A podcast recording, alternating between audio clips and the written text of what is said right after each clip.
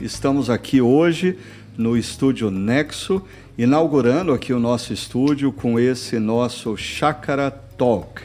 Ah, Para aqueles que ainda não conhecem o nosso podcast, eu queria só lembrar a todos e informar aqueles que estão se conectando com a gente agora que esse podcast não tem uma proposta muito comum e convencional no contexto da internet, das redes sociais, porque a gente ah, normalmente a gente não está aqui para polemizar nada, muito pelo contrário, nós estamos aqui sempre procurando compreender um pouco melhor o que a palavra de Deus fala para as nossas vidas e como praticar, como colocar em prática ah, o que Deus coloca nas nossas mentes e corações. Normalmente, na nossa comunidade, a Chácara Primavera, nós ah, temos um momento de reflexão aos domingos, ah, no contexto da adoração.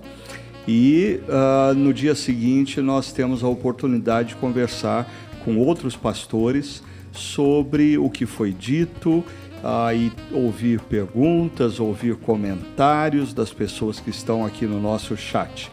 Então, tentando lembrar aqui o que pediram para eu fazer hoje, disseram que eu preciso dizer para vocês, ó, inscrevam-se no nosso canal, ah, ative o sininho ah, e deixe o seu like, ok? Ah, eu acho que eu fiz certo. E também disseram para eu lembrar que, olha, o, o, o Gabriel foi o primeiro que entrou hoje. Ah, parabéns aí, Gabriel. Acho que a gente deveria ter assim um esquema de premiação, né? Exato, exato. É, dar um livro para quem entra primeiro. Boa ideia. A Ellen tem dormido no ponto, tem gente chegando Poxa, primeiro Ellen. que ela. O Gabriel, Daniel Minuti também, doutor Daniel. Ah, o Livan, seja bem-vindo, Livan, homem sério agora, casado. Ele até colocou, boa noite, pessoal. Hoje Olha com a aí, ó. esposa aqui. Depois de muitos Outro anos, hein, nível, Livan? Tem esposa aí. Parabéns, que legal. Livan. É. O Gustavo Bessa, aquele que é bom para a Bessa, né? Por sinal, gente, ah, ah, Gustavo, eu não sei se eu. é, eu acho melhor não, não tocar nesse assunto, depois a gente conversa, tá bom? A Miriam Schwab, a conhecida Mimi, ah, o Vitor, a Ellen Menes, que está sempre aqui com a gente, o Renato Fácil, o Helder Carvalho, seja bem-vindo, Helder, com a gente, Vinícius Bueno, Silvia Campelo, professora Cláudia Alves. Eu espero que ela não seja professora de português para ficar corrigindo a gente aqui, hein? É Mas- piano, tá tranquilo. É, é professora do quê? É de Piano. música. Ah, de piano, então tranquilo, ok. Português, a gente não vai cantar, ao menos que o André resolva cantar, Não, não, aí a gente vai receber crítica dela. Ah, o Felipe Boa Morte, não vou comentar ah, o sobrenome dele. Cláudia Petre... Cláudia, direto de Ubatuba, hein, Cláudia? É, espero que você esteja aí aproveitando o tempo. A Paula, a Mari Gouveia, Rosângela Cristina, Zezé Destro, seja bem-vinda, Zezé. A Sumara também, que não falta em um nenhum dos nossos podcasts. O João Sanches, aquele do grupo de Dubai. João, seja bem-vindo, viu? A gente fica muito feliz que você esteja aí representando o grupo de Dubai. Igreja chique, essas coisas. Tem cara do grupo de Dubai. O Lincoln Amorim, o Rogério, o Roberto, ah, o Tiago, acho que eu já comecei a repetir o nome de pessoas aqui, então deixa eu apresentar quem está com a gente aqui hoje, o Ricardo Augusto e o André, sejam bem-vindos para esse Chácara Talk especial, inaugurando esse novo espaço. Bom estar junto e um privilégio, porque assim, tá bonito demais, né? Tá, tá sensacional esse espaço aqui. Parabéns pro pessoal que, que isso é um presente para a comunidade, né? Para é, é um, é um up assim muito muito bacana, espaço bonito. Aí o Matheus, o Carlos, o Gustavo aí nos bastidores trabalhando. Ah, muito legal mesmo, muito bacana. Coisa linda.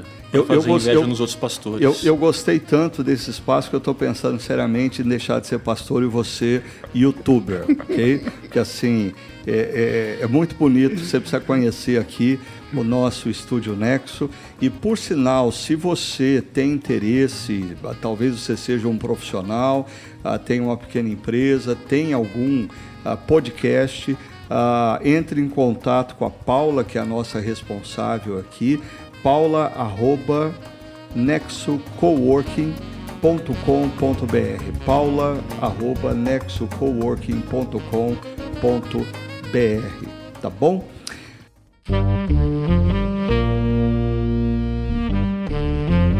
Gente, vamos então para o que interessa. Ontem nós tivemos a presença do Mike Gorin conosco. Como eu disse, para mim, Mike é um dos uh, maiores pensadores que nós temos na atualidade, na temática relacionada à igreja e à sua missão na cultura contemporânea.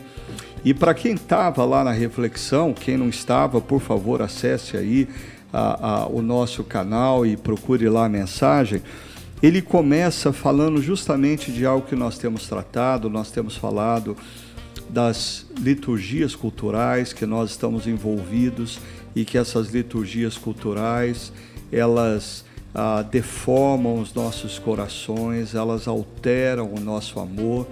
Mas eu diria o Mike foi até mais enfático. Ele falou dos poderes dos principados e potestades do ar que operam através da cultura, né?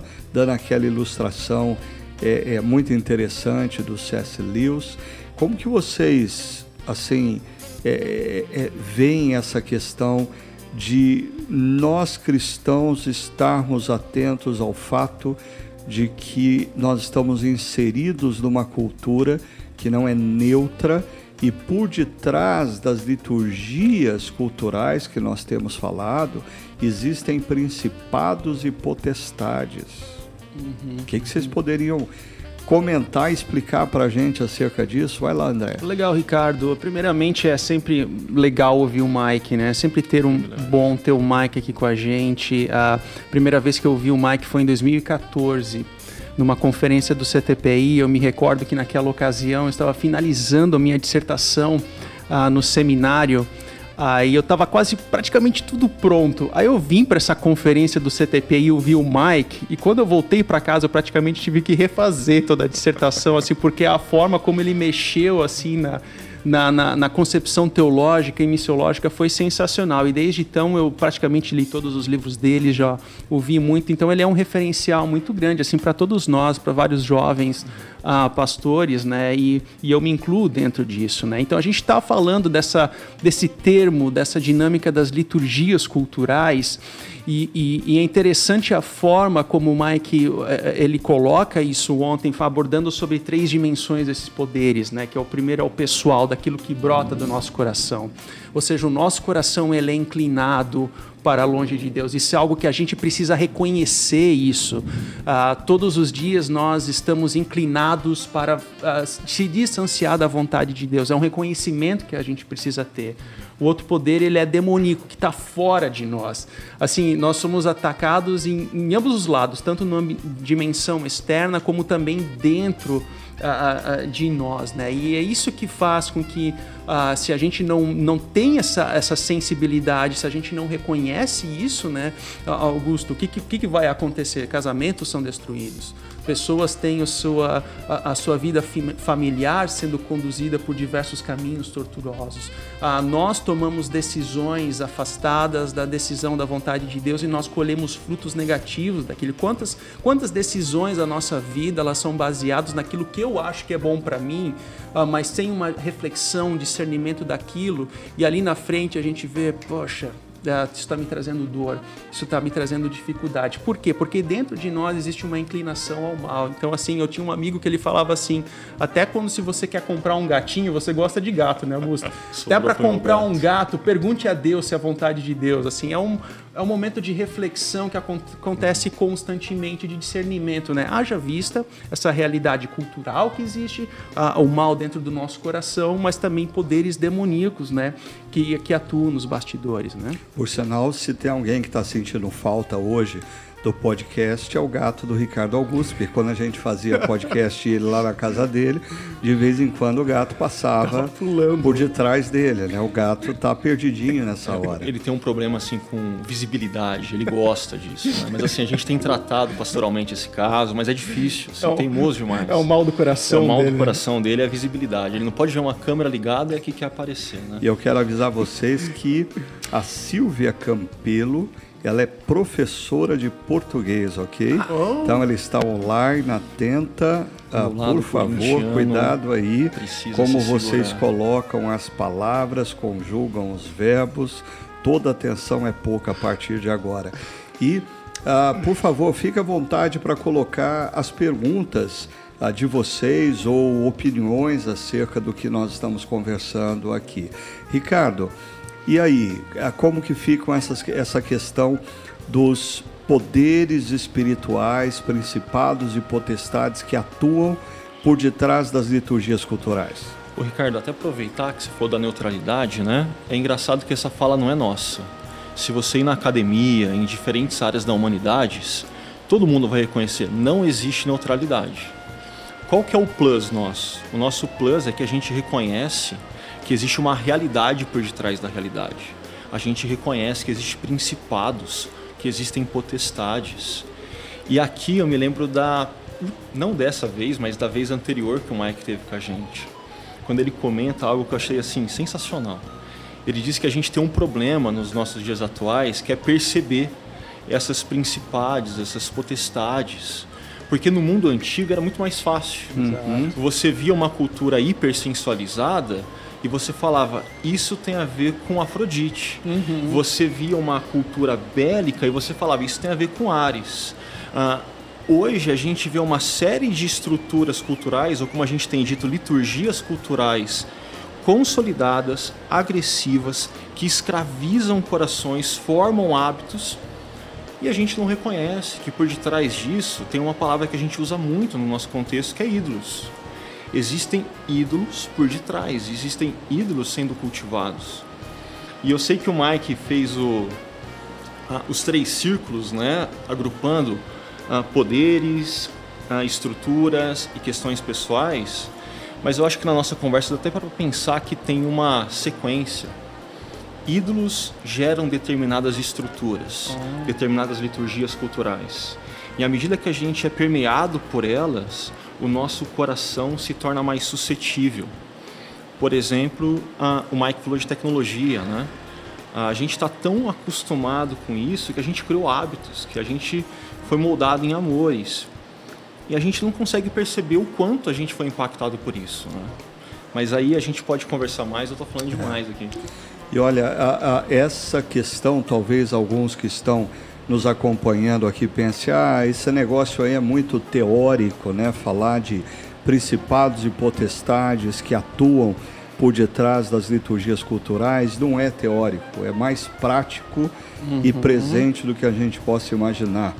Em uma das conversas pessoais que eu, Sônia, pudemos ter com o Mike, a Marnie, a esposa do Mike, que é uma pessoa extraordinária também, nós falávamos sobre uh, o que nós temos visto acontecer uh, na geração mais jovem e como parece que uh, muitos daqueles que pertencem a essa geração têm se tornado completamente cegos e surdos para qualquer coisa que não diga respeito aos valores da cultura.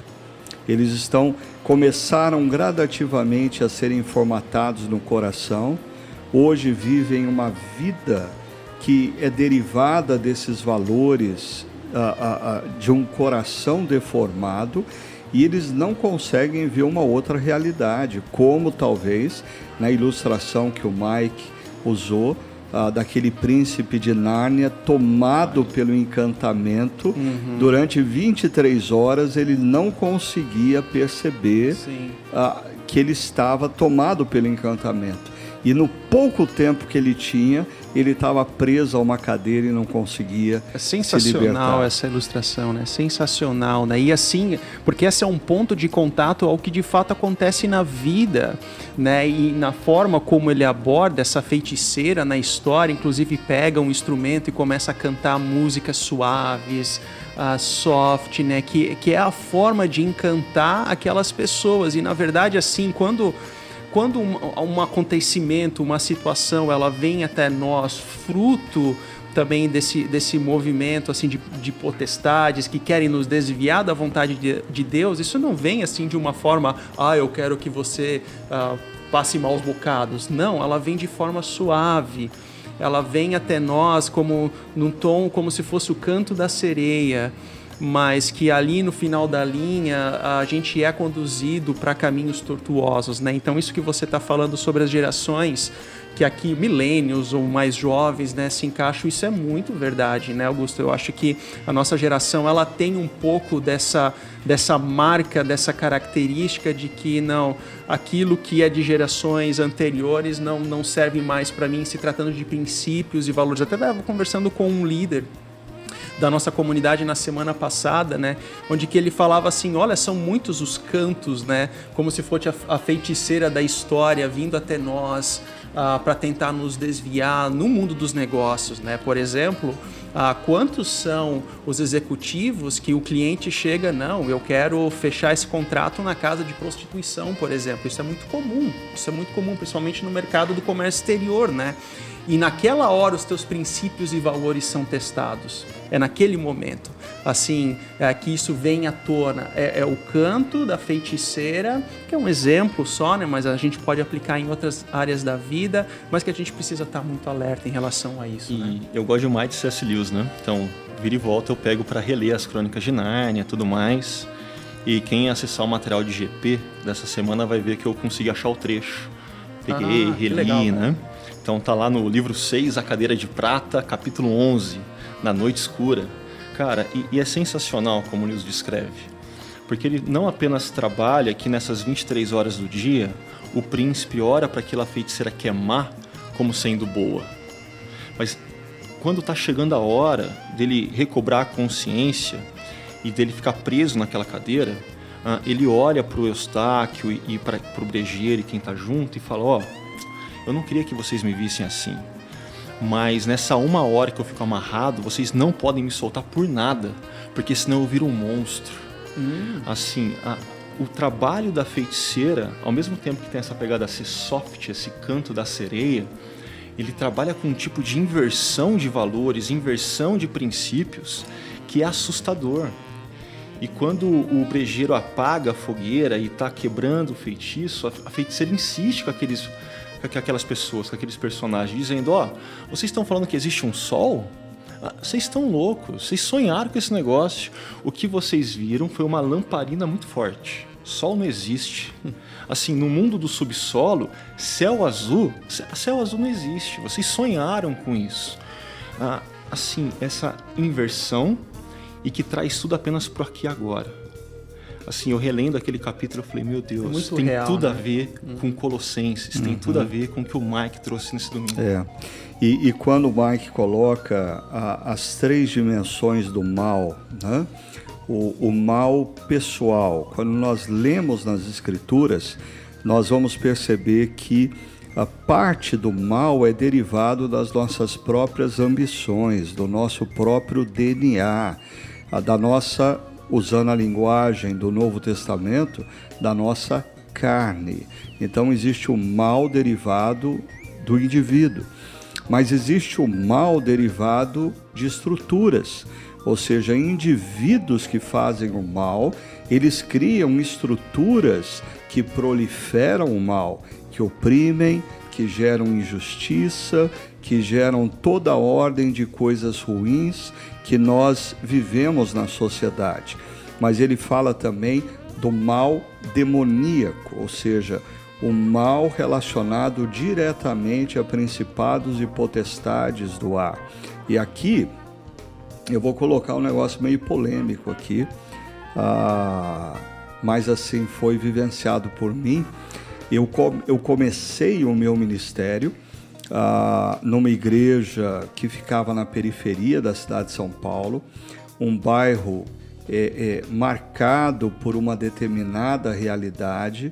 Nós estávamos cercados por determinadas coisas ali, e eu me lembro que naqueles oito anos de ministério, ah, não poucas vezes, não poucas vezes, o telefone de casa tocava, ah, era alguém pedindo para eu ir ah, visitar uma pessoa numa casa de madrugada e eu passava na casa de um presbítero para me acompanhar e eu me deparava com ah, o mal demoníaco encarnado numa pessoa. E aquilo era uma realidade, aquilo ali aconteciam coisas ah, que a gente vê em filme de terror achando que é entretenimento. Eu um tempo atrás, a minha filha mais nova, Lígia, estava lá em casa e ela falou: ah, vamos assistir um filme juntos tal. E ela colocou lá um filme de terror. E eu disse para ela: filha, eu, eu não gosto de assistir filme de terror. E ela falou: mas por que, pai? Ah, o, o senhor sabe que ah, é, é um filme. Eu falei assim: não, mas é que muitas coisas que eu vejo nos filmes de terror, ouvia ah, eu presenciei pessoalmente. São coisas reais, não são abstratas, né? não são coisas da cabeça de alguém. Agora, o ponto que eu ia colocar é que assim, passados alguns anos, eu vim para Campinas, comecei a estudar a Bíblia com um grupo de pessoas, ah, pessoas ah, diferentes, numa estrutura socioeconômica bem diferente. Uh, e, e, e, num determinado momento eu, eu estranhei o negócio. Eu falei assim: meu Deus, é, será que assim o, o, o, meu ministério, o meu ensino, a minha pregação, ela ela tá tão fraquinha agora? Porque eu nunca vi uma manifestação como eu via no passado. E aí eu estava recebendo a visita aqui no Brasil de um amigo, o Samuel Vieira, na época ele era pastor em Boston. E eu conversei com ele sobre isso. O Samuel, ele foi pastor ah, na zona sul do Rio de Janeiro, pastor da igreja da Gávea. Uhum. E quando eu disse para ele, Samuel, no meu primeiro ministério a coisa era assim e assado. Hoje eu estou lidando com pessoas dentro de uma outra realidade socioeconômica e de repente eu não vejo nada acontecer. E o Samuel, muito sabiamente, disse assim para mim: Ricardo, os demônios da Zona Sul são bem diferentes dos demônios da Zona Norte. e eu comecei a perceber que, assim, de fato, os demônios da Zona Sul, ah, eles são mais espertos, eles são mais intelectuais, eles são mais sutis, eles envolvem e escravizam tanto quanto as pessoas, uhum.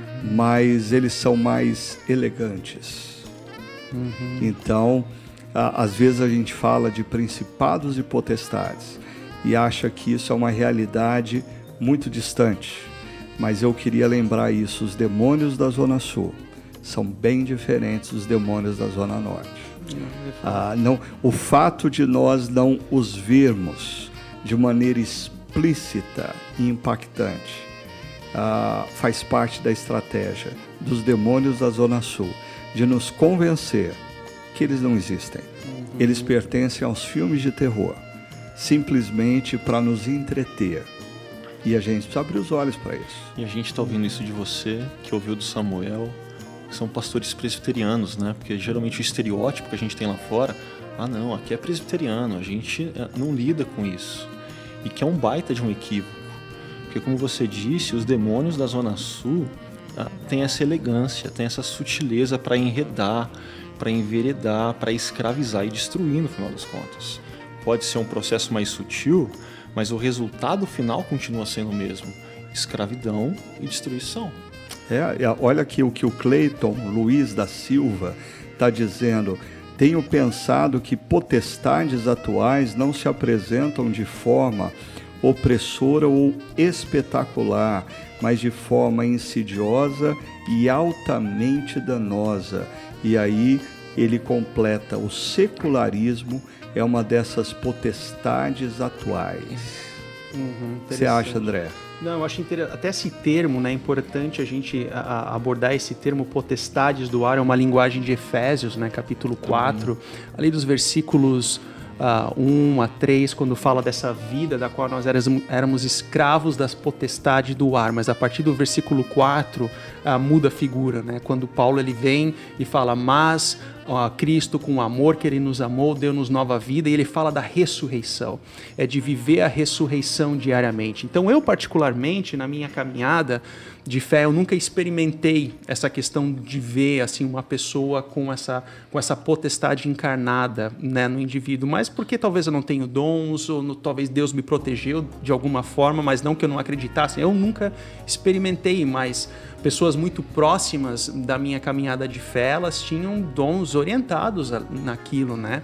mas mesmo que eu tivesse circulado pelas diversas facetas, né, no ministério da sociedade, assim, classes mais altas, médias e assim por diante, uh, esse, essa dimensão silenciosa da potestade, do mal, de que as pessoas não percebem, isso, isso é muito, muito sério, isso é muito importante. E já que a gente estava falando dessa questão de geração, né, algo que eu tenho assim vivenciado com uma geração mais uh, mais à frente, assim, com talvez com familiares, pessoas mais próximas a mim, é que quando eu alerto, talvez para alguma situação de influência dessa potestade, seja com ideologias duvidosas ou falsas, quando eu dou o clique, uh, não escuta. Não, porque o meu local, enquanto geração mais jovem, é ouvir não para falar. Então eu sempre tenho essa dificuldade, assim, eu tenho nomes na cabeça de determinadas pessoas onde eu tenho essa dificuldade né? Porque elas são pessoas que sempre na minha história de fé foram acostumadas a serem canais de bênçãos na minha vida, mas em determinados momentos ouviram o canto da feiticeira, andaram por outros caminhos e agora quando eu tenho faço esse papel, ó, será que isso aqui mesmo é vontade de Deus? Será que você não está ouvindo voz da feiticeira, né, da história do C.S. Lewis, uh, se aquieta em relação àquilo?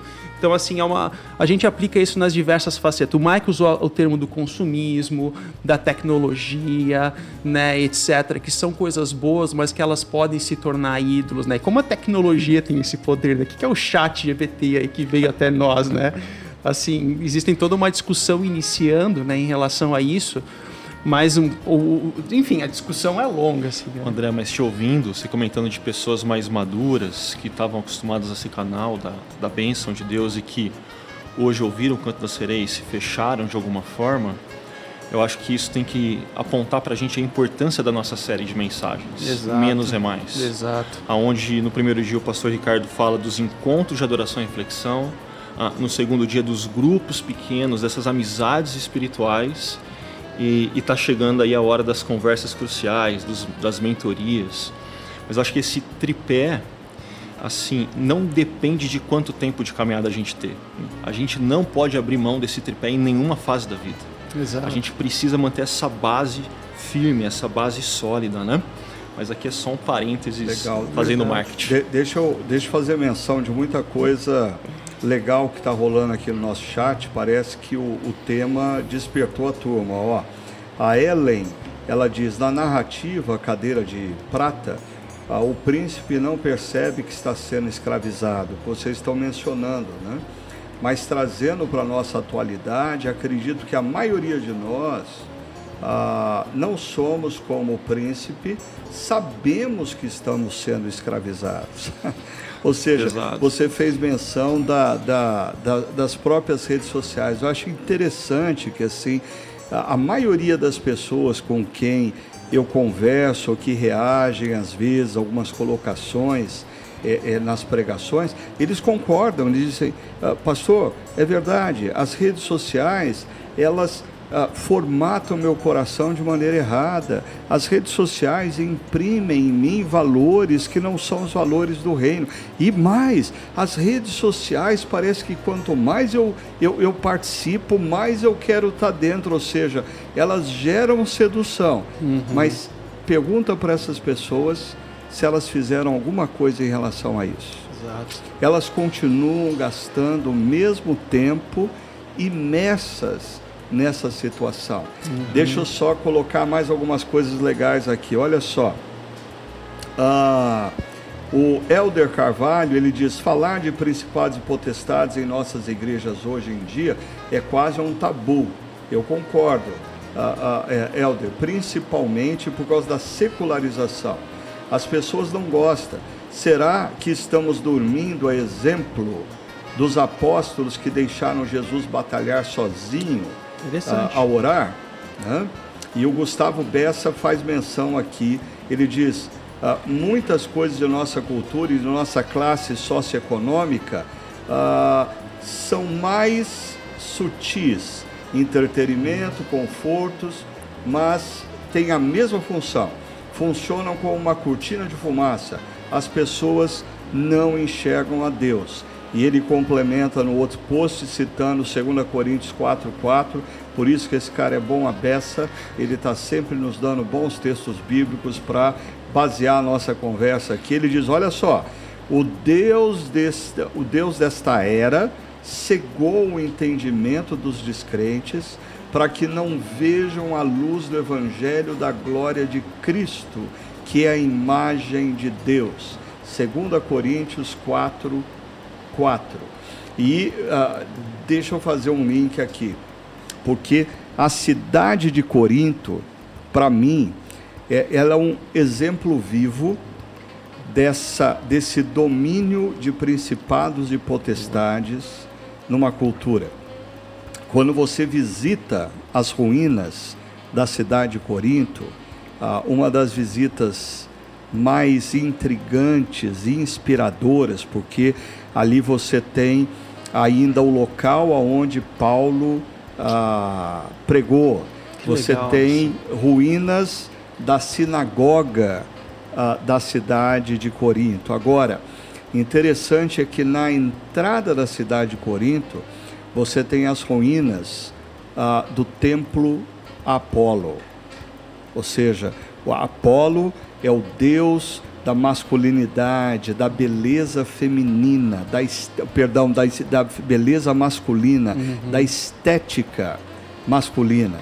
No entanto, a cidade de Corinto ela está na base de um morro uhum. e no alto desse morro ah, existia o templo de Afrodite, ah. que era a deusa que inspirava a estética, a beleza, a sensualidade feminina.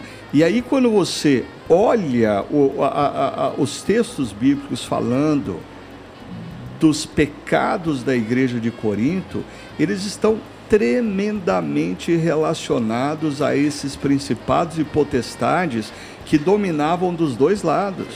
Assim, a, a estética masculina e a força masculina e a sensualidade feminina. Ah, era uma cidade, perdão, altamente tomada por esses poderes.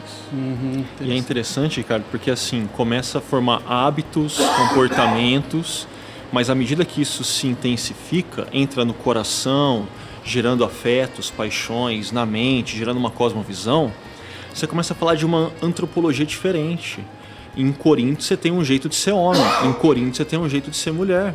E aí de repente surge uma comunidade que está falando: não, o jeito de ser homem, de ser mulher, tem a ver com Jesus que ressuscitou dentre os mortos. Assim, é, é chocante, radical uh, e com implicações em todas as áreas da vida. Uhum, Nada é, fica de fora. Não, a, a, as conexões que a gente tem a partir do momento que a gente estuda essas cidades com o mundo atual, né, com as principais cidades do Brasil, por exemplo, você vê conexões muito claras. Né? O meu sonho meu sonho de consumo é visitar Éfeso um dia. Assim, eu quero, não sei, eu tenho uma paixão assim pelo livro de Efésios de uma forma muito especial, que tem muitas conexões com Colossenses na linguagem gramatical, Sim. mas assim a, a, o, o, panorama que tem por detrás de Éfeso.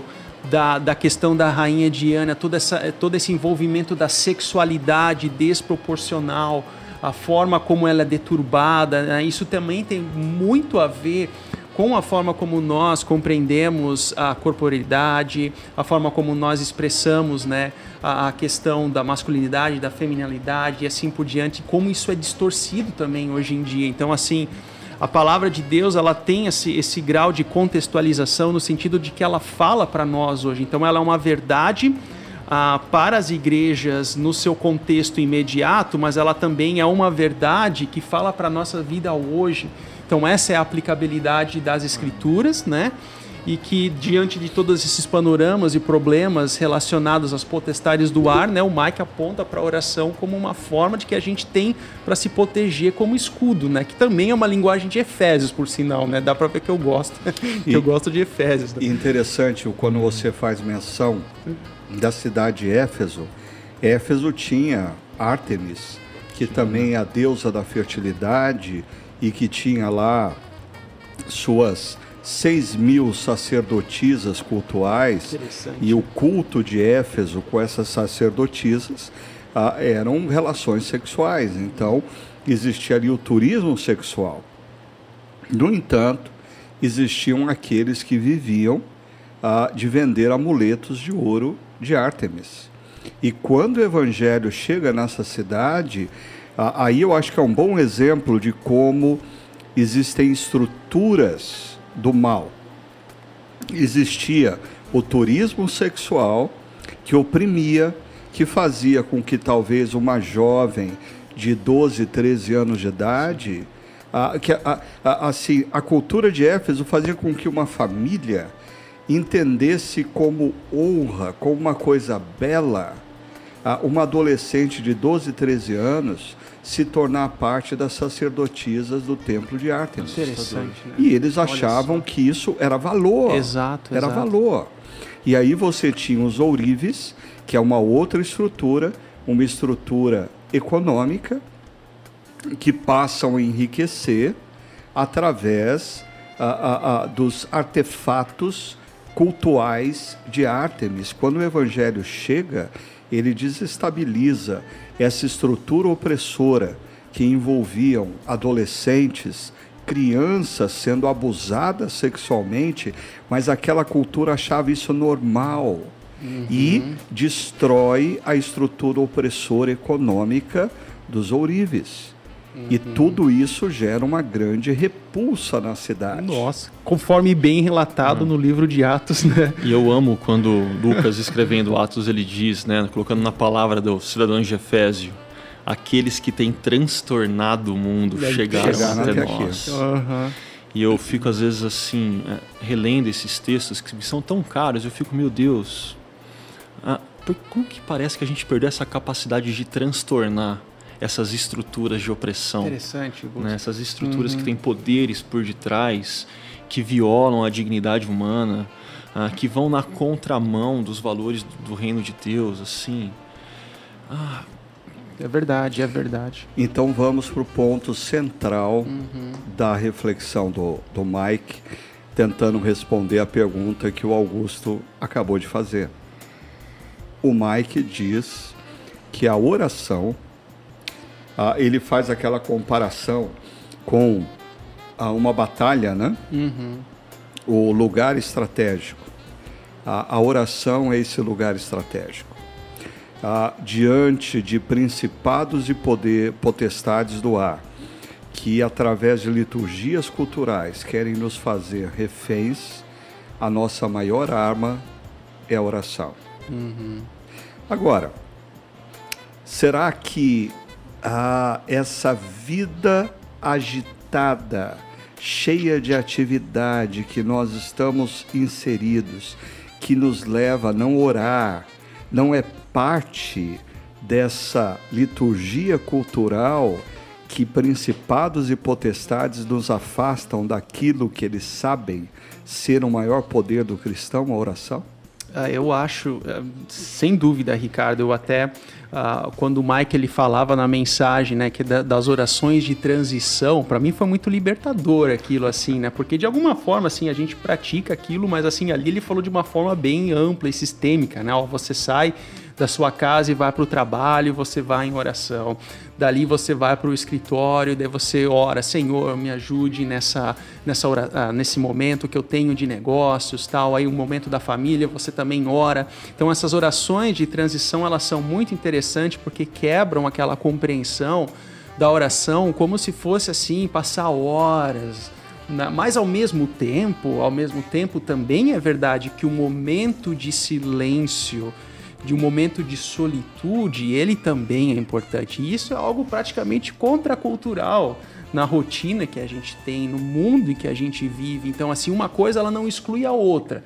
Então, de um lado é você achar que viver das orações de transição é o suficiente, da outra é você achar que isso não é importante e, e somente compreender que é um momento de solitude, de minutos onde que você senta, você tem a tua listinha. Isso, isso é muito complicado, assim para todos nós, eu diria, né? Mas, é um, mas é, um, é, um, é um exercício que precisa ser feito. Duas coisas que me vêm à mente, né? Quando você faz essa pergunta, Ricardo, eu lembro de novo do C.S. Lewis, né?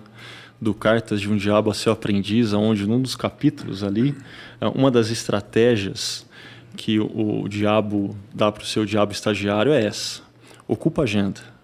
Não deixa que ele tenha tempos de disciplinas espirituais. Não deixa que ele tenha tempo de oração.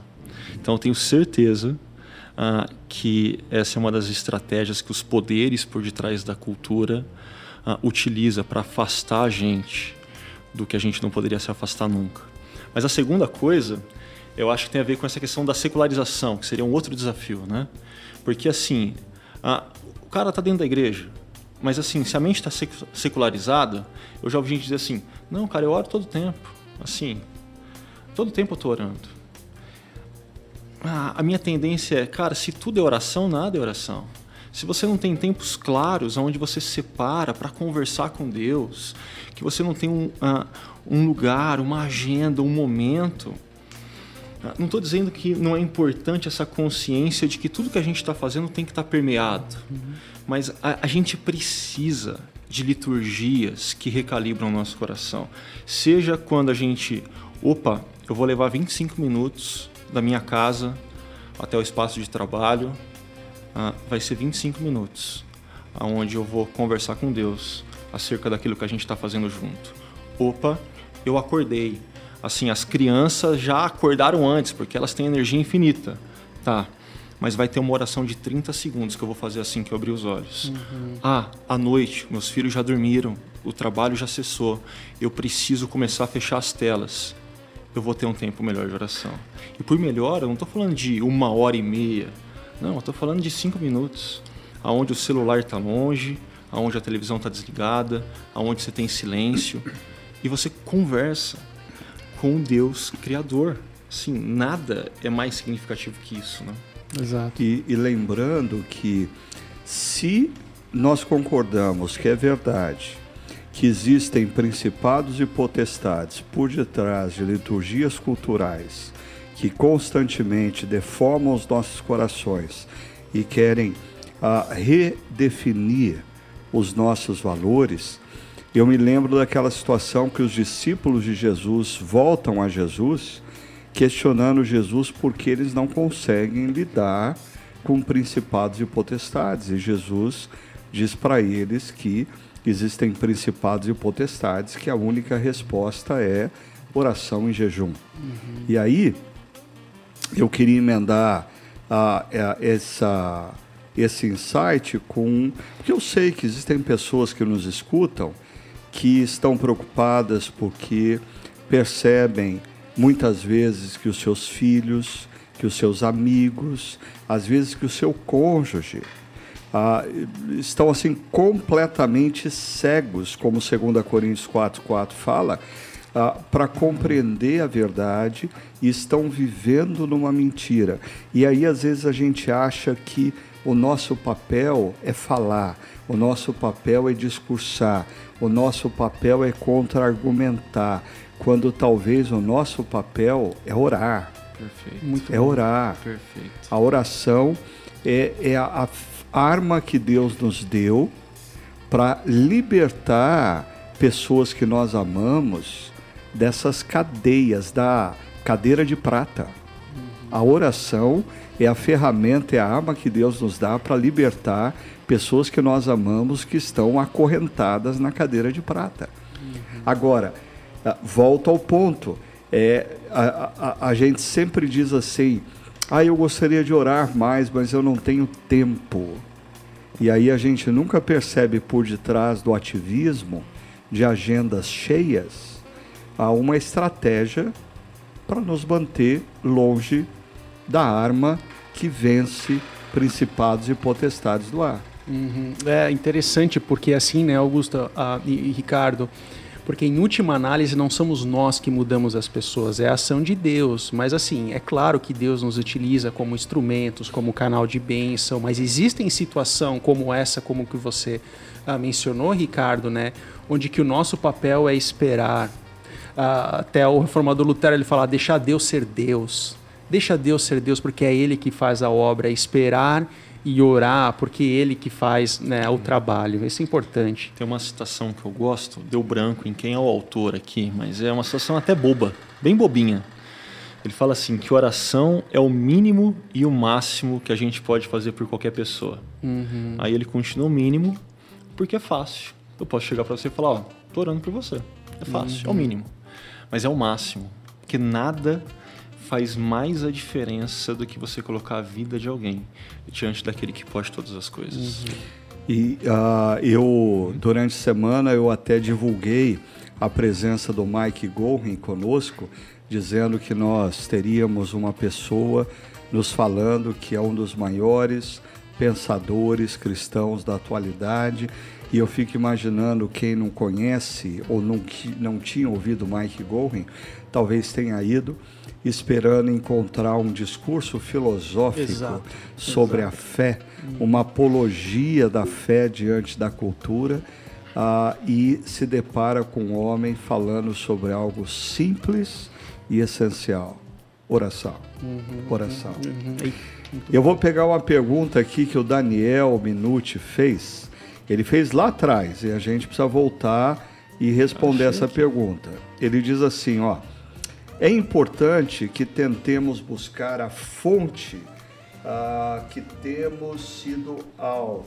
Vamos explicar isso. Ele diz: nosso próprio coração, cultura, ah, anjos do mal. Acho que ele está dizendo: a gente tem que ficar preocupado em descobrir qual é a fonte do mal que nos atinge, ou seja, nosso próprio coração, a cultura ou anjos do mal, ou devemos simplesmente focar em buscar a Deus, seja em oração, seja através da leitura bíblica.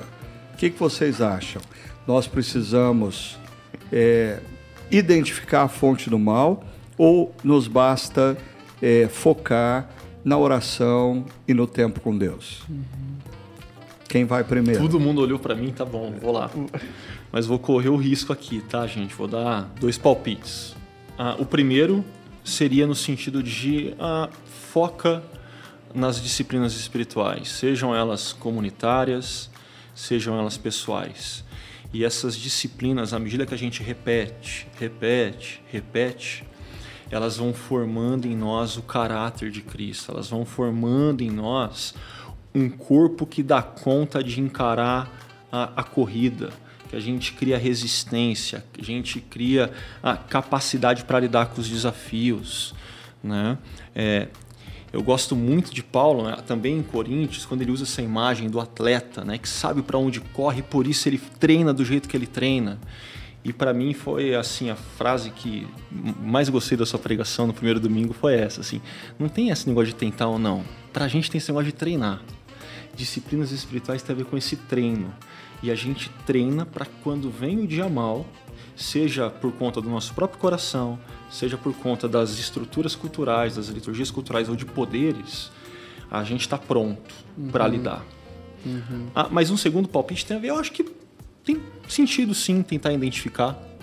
Existem pessoas que têm algumas fragilidades no coração que vão acompanhar ela a vida inteira. Uhum. Se ela não tiver a consciência disso, ela não vai conseguir tomar medidas para contenção de estragos, ela não vai conseguir tomar medidas para que aquilo não domine a vida dela. Uhum. Ah, existem situações que a gente se coloca que a cultura vem com toda a força, assim, querendo moldar a gente. Se você não perceber isso, cara, você vai continuar lá.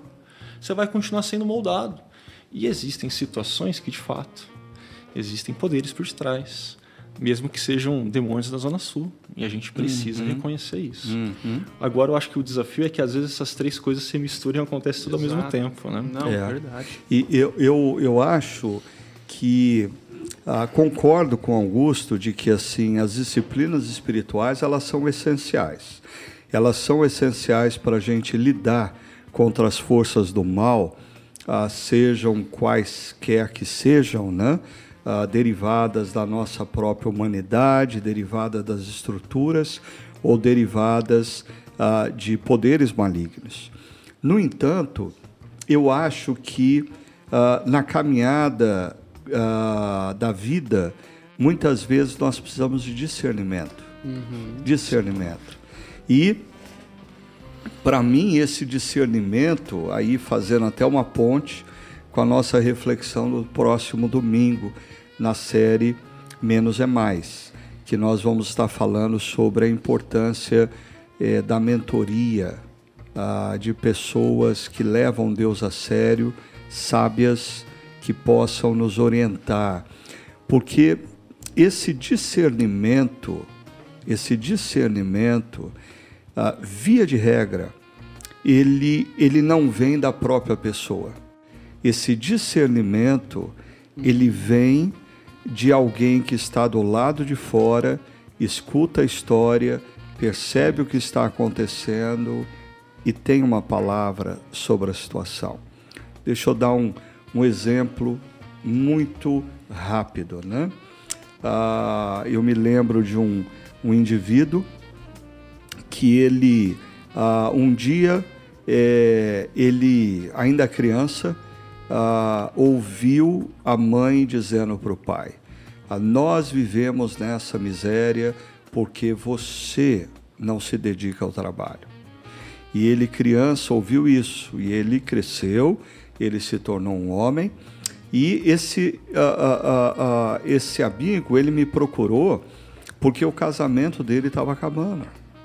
A, a, esposa estava já prestes a pedir o divórcio.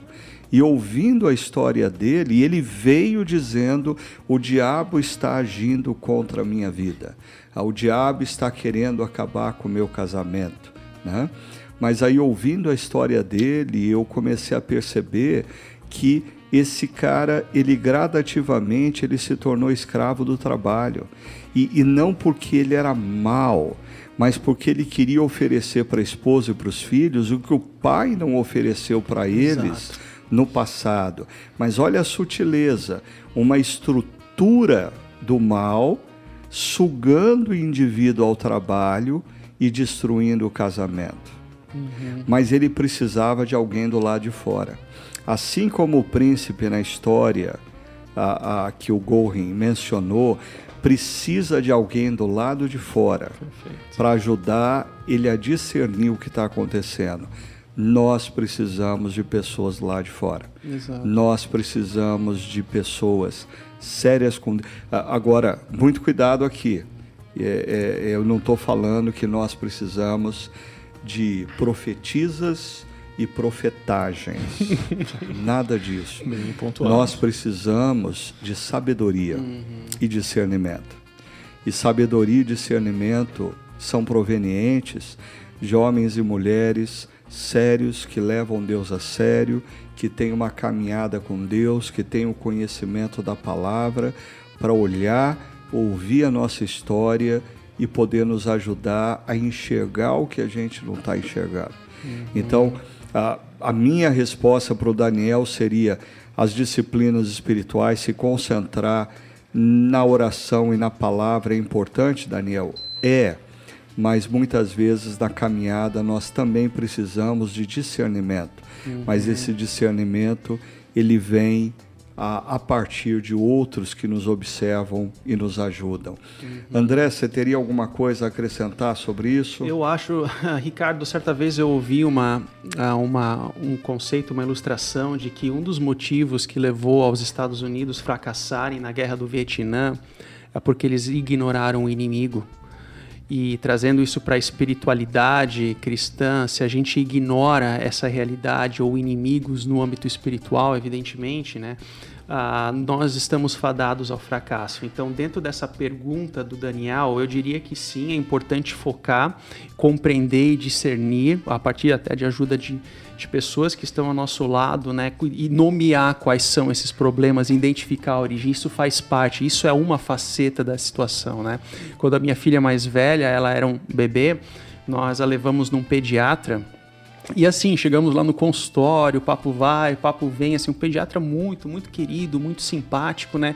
E ele falou que tinha cinco filhos tal, e a conversa estava muito agradável, e de repente ele falou assim: Nossa, eu só tenho 10 minutos por dia para ver os meus filhos. Daí eu fiquei pensando e refletindo naquilo, horas.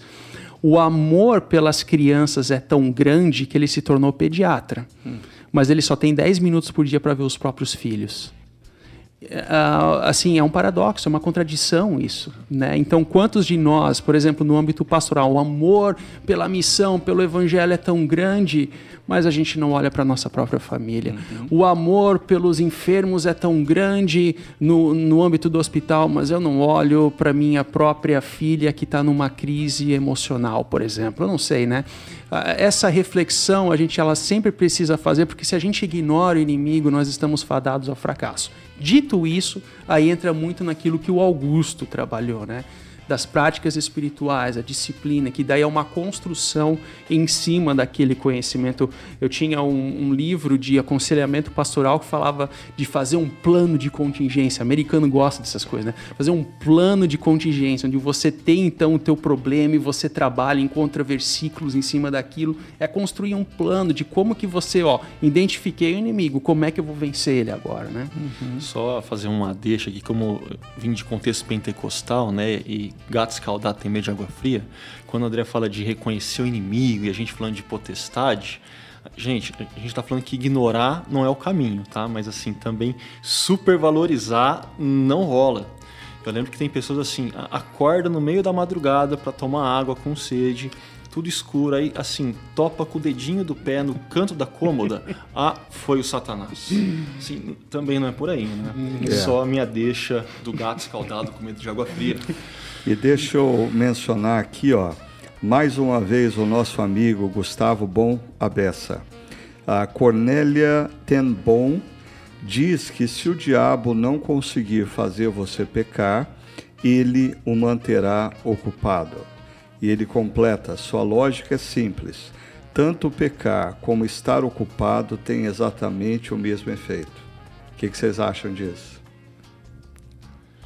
Tá valendo ou não? Rapaz. Olha só, a Eneida ah.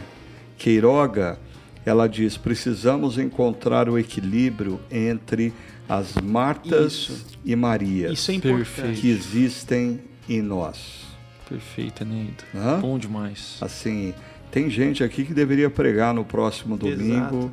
Assim, eu sempre termino o podcast achando que eu não vou ter absolutamente nada para acrescentar no próximo domingo. Mas, uh, falando nisso, vamos caminhar para o final.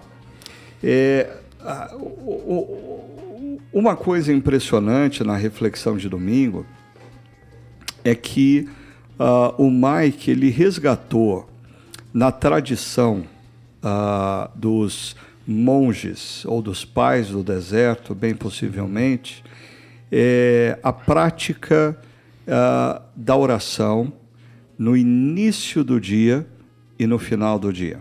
Uhum. E ele acrescentou o que ele chama de orações de transições. Né? O que, que vocês uh, acharam disso? É, eu não sei se você experimentou como é que foi a sua manhã, mas eu achei interessante esse desafio de, ao abrir os olhos, ah, Talvez a maioria das pessoas hoje em dia, quando abre os olhos, pega o celular do lado da cabeceira para checar uhum. os e-mails ou as redes sociais. Não, ao abrir os olhos, ore a Deus. Antes de dormir, faça uma reflexão do dia, identifique pecados, confesse a Deus. E ao longo do dia, nos períodos de transição, uh, esteja em diálogo com Deus, e aí o Mike uh, nos convida a lembrarmos do batismo, lembrarmos que nós somos homens e mulheres que estávamos escravizados, mas pelo poder da obra de Cristo na cruz e na ressurreição, nós fomos feitos livres, nós estamos livres para vivermos a novidade de vida. Porque eu acho que às vezes as pessoas confundem a liberdade com eu estou livre para fazer o que eu quiser. quiser né? Não, é, eu estou eu, tô livre para fazer a vontade de Deus. Exato. O que eu não sabia e não tinha poder antes.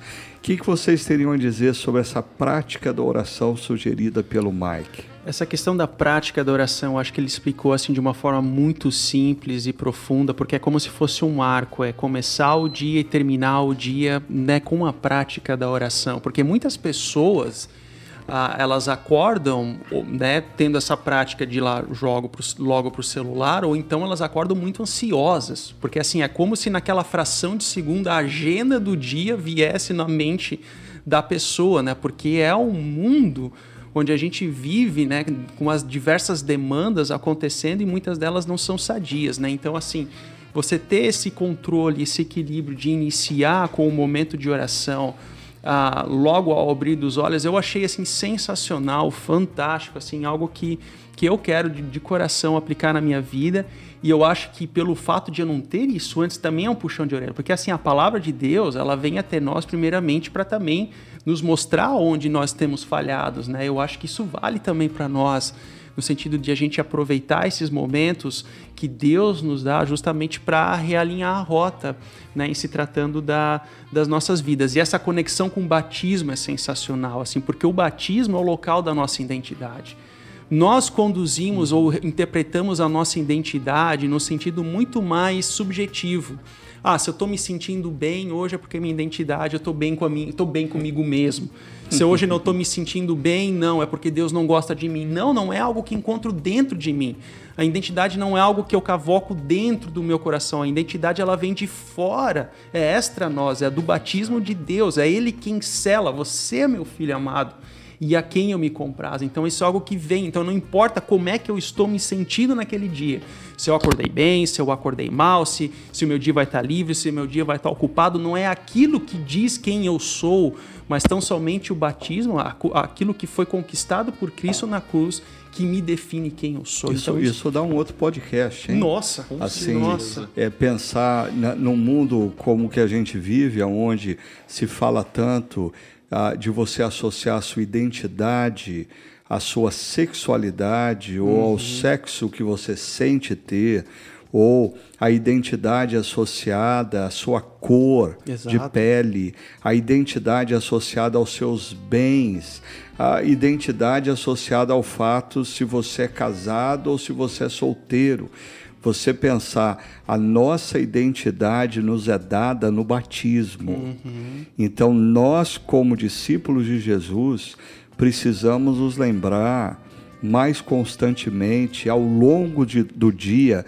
nas transições, quem nós somos. Nós somos aquilo que Deus fez de nós no batismo. Uhum. Homens e mulheres que eram reféns, que eram escravos, mas foram libertos com a morte e ressurreição de Cristo. Uhum. E agora são livres, livres para viver uma nova vida. Uhum. Exato. E a gente precisa relembrar isso através Amém. da oração. Amém. Isso é o evangelho puro e simples, né? Amém. Amém. Joia, então, diante de tudo isso, vamos terminar. Eu queria pedir para que o Ricardo Augusto e o André deixassem uma última palavra para o nosso pessoal ah, que está acompanhando esse Chácara Talk, quer ao vivo ou pessoas que vão ter acesso a esse material ao longo dos próximos dias. Diante de tudo isso que nós falamos, principados e potestades por detrás de, de liturgias culturais, a oração como a arma para nos manter livres dessa influência e para fazermos com que outros sejam livres dessa influência. O que, que vocês teriam a dizer? Desafio final ao nosso pessoal. Para mim, o grande finale da mensagem desse domingo foi quando o Mike fala de batismo. Porque essa imagem de lembrar que a gente é o que Deus fez, para mim tem que fazer a gente orar de um jeito específico. Uhum. A gente ora sabendo que antes a gente era escravo, agora a gente é liberto. E a gente é liberto para fazer a vontade dele. A gente ora sabendo que antes a gente não era filho, mas que agora a gente foi feito filho. Uhum. A, a, o batismo ele não apenas muda como a gente ora, mas ele, para mim, recheia da agenda da nossa oração. Gratidão, missão, claro, pedidos fazem parte. Uhum. Mas o texto de Colossenses é marcante. Dediquem-se à oração. Uhum. Sejam gratos. Orem pela missão. Tudo isso tem a ver com o batismo. Se uhum. a gente se lembrar disso, a nossa oração não vai ser igual.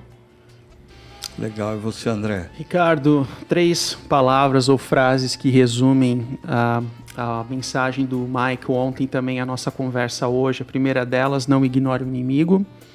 Segunda, orai e vigiai.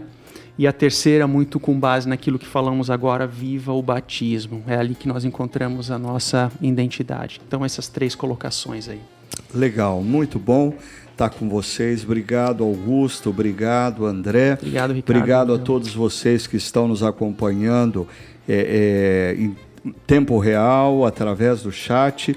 E eu queria terminar convidando vocês para que no próximo domingo nós estivéssemos juntos, Espaço Paineiras, 9, 11, 19 horas, Espaço Barão, 10 horas, ou se você estiver fora da região metropolitana de Campinas, através do chácara.org. Mas eu queria dizer para você por que, que é importante nós estarmos juntos. Primeiro, porque o nosso momento de adoração a Deus comunitário é o centro do nosso discipulado. Quando nós nos reunimos e adoramos a Deus, os nossos corações são relembrados de quem de fato nós devemos adorar. Então, não perca o momento de adoração comunitária. Segunda razão, nós vamos estar conversando uh, ainda sobre a série Menos é Mais e vamos estar refletindo sobre a importância de termos pessoas nas nossas vidas, nas nossas caminhadas, que realmente contribuem para discernirmos os caminhos de Deus e nos ajudam na nossa, na, nas nossas opções a pró-vontade de Deus. Então, conto com vocês no próximo domingo para estarmos juntos. Muito obrigado uh, por participarem e que Deus abençoe a todos vocês.